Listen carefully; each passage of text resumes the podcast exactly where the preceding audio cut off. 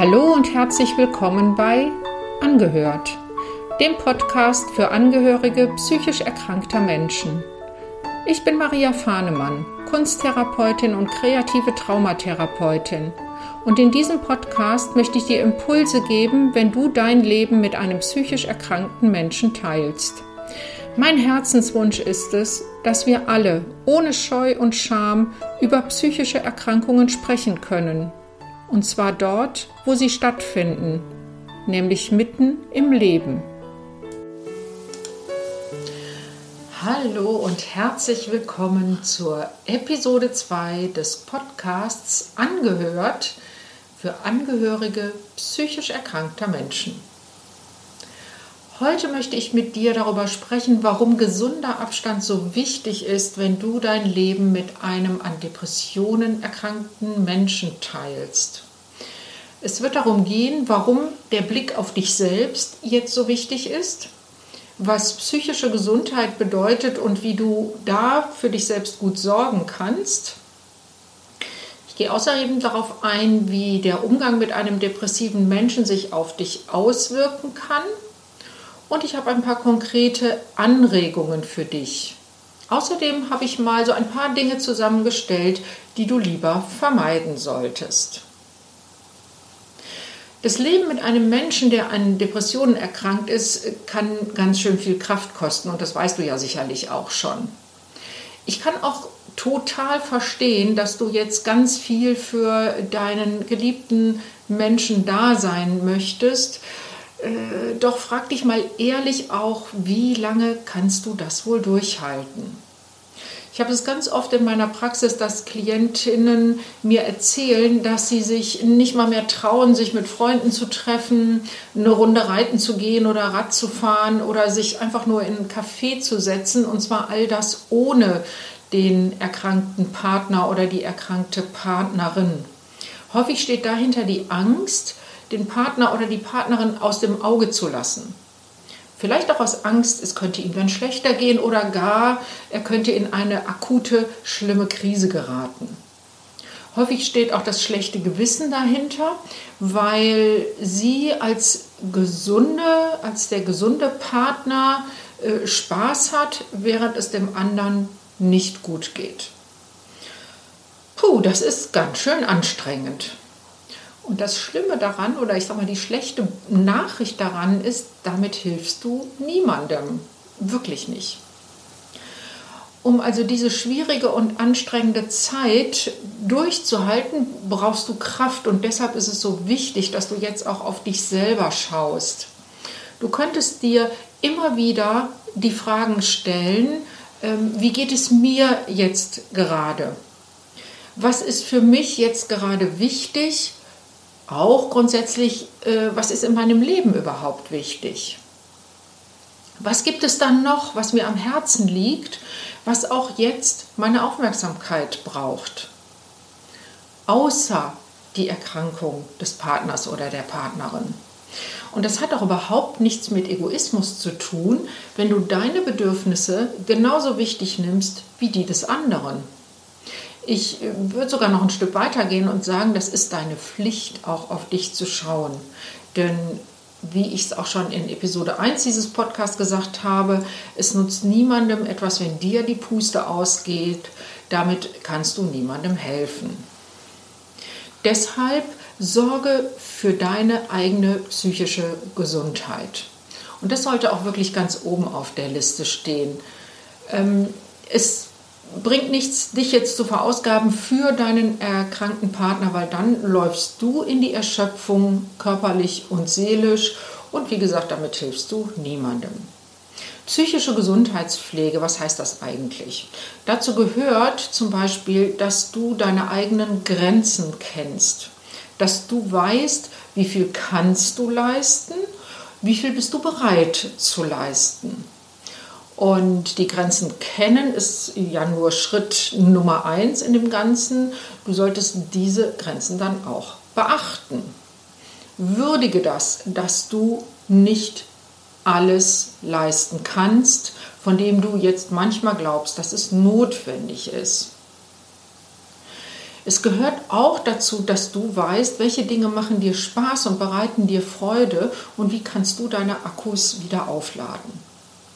So ab und zu mal seine eigenen Grenzen überschreiten im Sinne von, ähm, jetzt gebe ich mal richtig viel in einem einzelnen Moment, das ist vielleicht okay. Aber du solltest auf gar keinen Fall in so eine Situation geraten, wo du dauerhaft über deine Grenzen gehst, weil das wird weder dir noch sonst irgendjemandem gut tun. Lass dich außerdem von der Depression nicht anstecken. Ähm, klar, natürlich sind Depressionen keine übertragbare Krankheit äh, wie ein Magen-Darm-Virus oder so. Trotzdem ähm, haben sie so, so eine Art Ansteckungspotenzial, weil die ständige Konfrontation mit der Depression eines anderen Menschen und das Erleben der eigenen Hilflosigkeit, das kann sich ganz schön ähm, auf deine Stimmung auswirken und du kannst ganz schön ähm, ja, in so eine gedrückte Stimmung selber reinrutschen. Ähm, Menschen mit Depressionen wirken deshalb sozusagen mit ihrer Stimmung wie ansteckend. Das tun die natürlich nicht mit Absicht, aber wie gesagt, wenn wir uns zu sehr mit dem Partner, der erkrankt ist, identifizieren, dann passiert es schneller, als wir merken, dass wir uns damit reinziehen lassen. Von außen kann das dann sogar aussehen, als ob du dich an der Depression angesteckt hättest. Auch hier ist eben sehr wichtig, konkret, also gesunden Abstand zu halten. Und da habe ich jetzt so ein paar konkrete Anregungen für dich. Ich habe das ja auch in der ersten Episode schon mal ein bisschen ausgeführt und ähm, ich fasse es aber hier nochmal zusammen. Wichtig ist, wie gesagt, triff dich weiterhin mit deinen Freunden, mit deiner Familie. Und zum Beispiel, wenn Kinder im Spiel sind, die haben es verdient, dass du dich weiterhin genauso gut um deine Kinder kümmerst und dafür sorgst, dass deren Alltag so normal wie möglich ist. Ja? Ähm, du kannst dich auch mal für einen Nachmittag oder auch für, für einen ganzen Tag von zu Hause fernhalten und etwas Schönes für dich tun, ohne gleich Angst zu haben, dass mit deinem depressiven, äh, depressiv erkrankten Partner da gleich was ganz Schlimmes passiert. Versuche so häufig wie möglich, vielleicht so jeden Tag eine Kleinigkeit, irgendwas zu finden, was du für dich tun kannst, irgendwas, an dem du Freude hast. Das kann sein, dass du zum Beispiel morgens eine Runde mit dem Hund gehst, dass du äh, dir einen schönen Kaffee aufbrühst und den äh, ganz in Ruhe und äh, ganz bewusst für dich genießt. Ähm, das kann sein, dass du, weiß ich nicht, mal zwischendurch aus dem Fenster schaust und die Natur, äh, wenn sie da vor deinem Fenster zu sehen ist, genießt. Such dir so kleine Dinge. Für manche Partner, das habe ich auch schon, äh, erlebe ich auch oft in meiner Praxis, ist es auch so eine Art Erholungsinsel, wenn sie zur Arbeit gehen. Wenn sie sich eben von zu Hause entfernen und mal an einem, den ganzen Tag oder den halben Tag oder jedenfalls den Arbeitstag lang an ihrer Arbeitsstelle verweilen. Manchen gelingt das da ganz gut, die Gedanken an die Depression mal außen vor zu lassen. Vielleicht würde das ja für dich auch passen. Man kann auch einfach mal in einer schönen Zeitschrift blättern, sich schöne Bilder angucken, ne, sich entspannt irgendeine nette Serie im Fernsehen an, anschauen. Ja. Ähm, wenn du jetzt sagst, das mache ich ja sowieso schon, das hilft aber nicht, dann überleg mal, äh, ob du es schaffen kannst, solche kleinen Dinge in Zukunft mal ganz bewusst zu tun.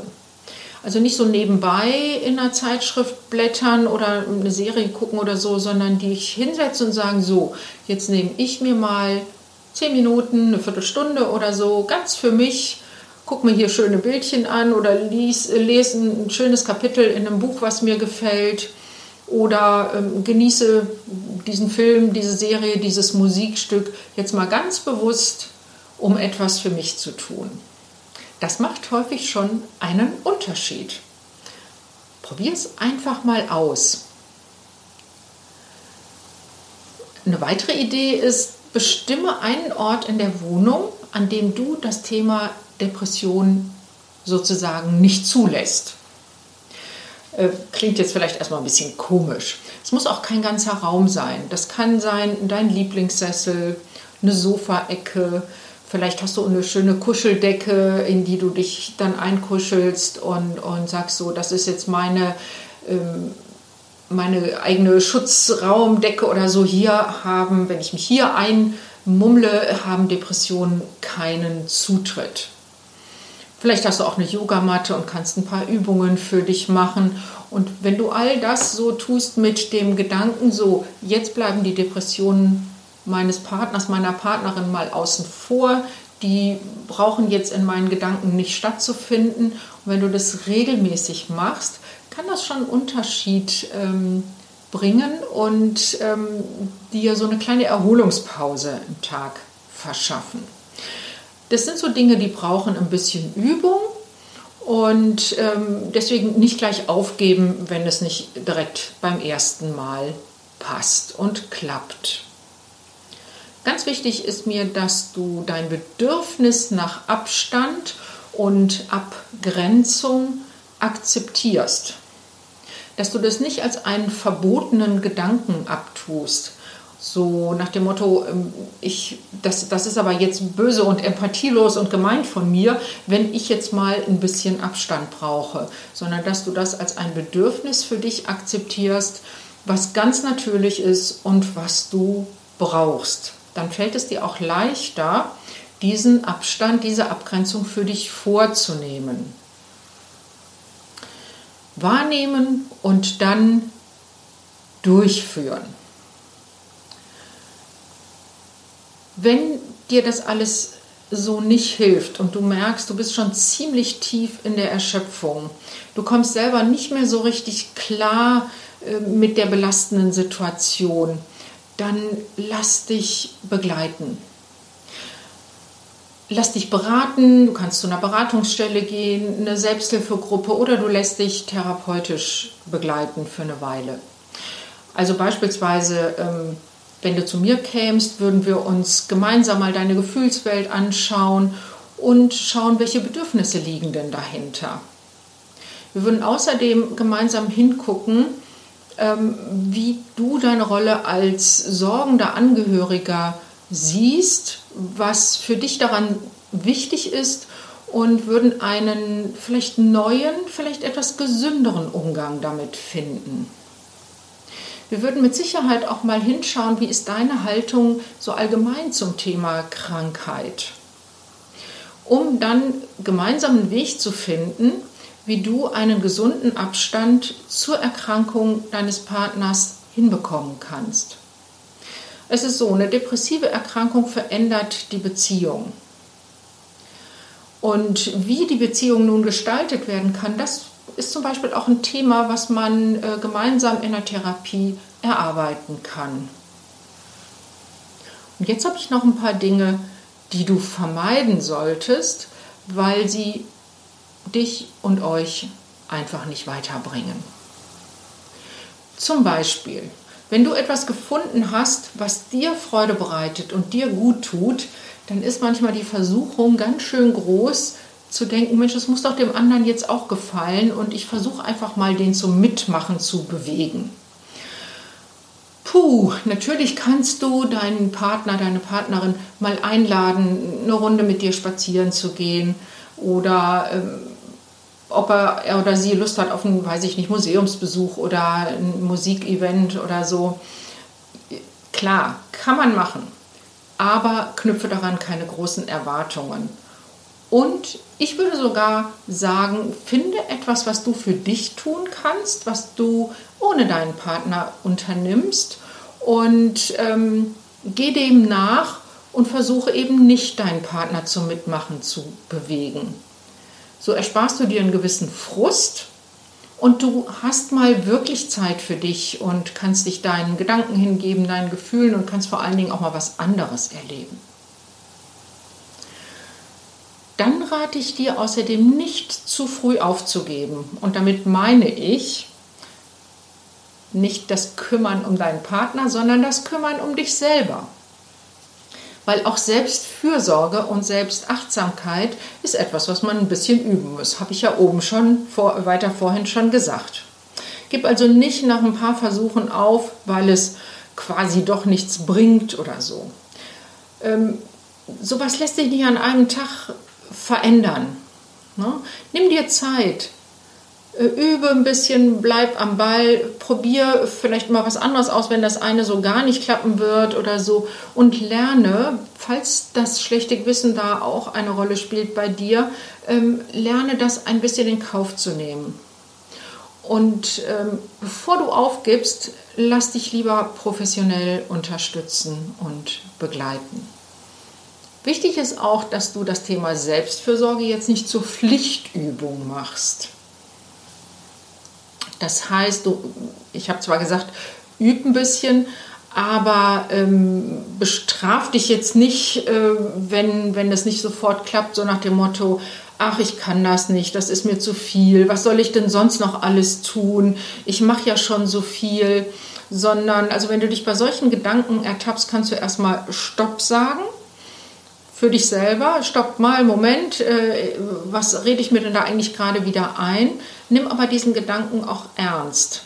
Natürlich nicht, um deine eigenen Bedürfnisse jetzt zur Seite zu legen, sondern um nochmal einen neuen Start zu machen. Ohne dass du dir das so zur Verpflichtung hast, es muss jetzt sofort klappen mit der Selbstfürsorge, weil sonst fühlst du dich auch wieder nur als ähm, möglicherweise als Versager oder so und ähm, damit hilfst du dir ja auch nicht. Ne? Also wenn du merkst, ähm, da sind so Gedanken wie, ach, was soll ich denn jetzt noch alles schaffen? Jetzt muss ich auch noch Selbstvorsorge betreiben. Erstmal stopp, Moment mal, was denke ich denn da gerade? Dann vielleicht tief einatmen, ausatmen und nochmal versuchen. Vielleicht ist das auch der richtige Zeitpunkt, um dir professionelle Hilfe zu suchen. Wenn du merkst, selbst das, was dir gut täte, das wäre dir jetzt zu viel. Weil dann kann man auch gemeinsam mal schauen, wo kannst du denn wirklich was aussortieren? Wo kannst du dir Hilfe holen von außen, so dass du wieder den Rücken frei hast, um dich um dich selber zu kümmern und den benötigten Abstand für dich herzustellen. Ich fasse jetzt nochmal so das Wichtigste zusammen. Also, schau auf dich selbst, damit du in deiner Kraft bleibst. Erkenne deine Grenzen und nimm diese auch ernst. Wahre einen gesunden Abstand, weil das schützt dich davor, dich an der Depression quasi anzustecken.